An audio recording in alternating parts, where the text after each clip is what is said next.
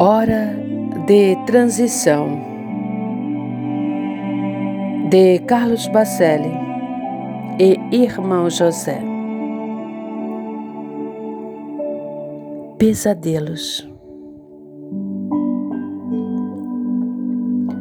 Nesta hora de transição, natural que saias do corpo no momento do repouso e te depares com deprimentes quadros na paisagem espiritual que te cerca.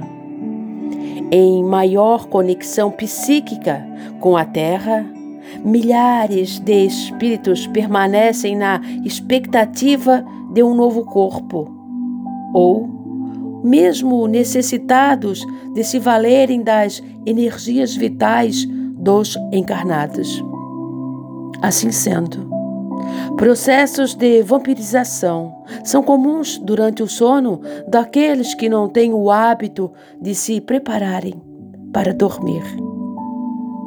Não estando completamente lúcidos deste outro lado da vida, muitos espíritos não sabem como se defender da exploração psíquica a que são submetidos pelos obsessores. Exploração que costuma mesmo ter conotação sexual, na qual o desencarnado submete o encarnado. A verdade é que muitos espíritos fora do corpo passam a viver em estado de estreita simbiose com os homens, sugando-lhes as forças. Não atravesses, portanto, a fronteira que medeia entre os dois mundos, sem que, espiritualmente, te prepares o suficiente através da oração e dos bons pensamentos, mas, sobretudo, das boas ações durante o dia.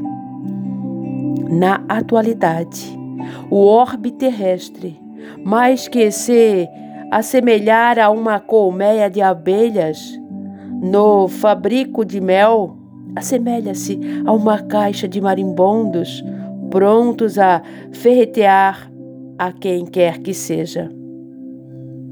Não ouvideis que o mundo espiritual mais próximo a que tens acesso, quando o teu corpo se encontra em repouso, é repleto de marginais e de espíritos que pouco ou quase nada podem te oferecer a paz.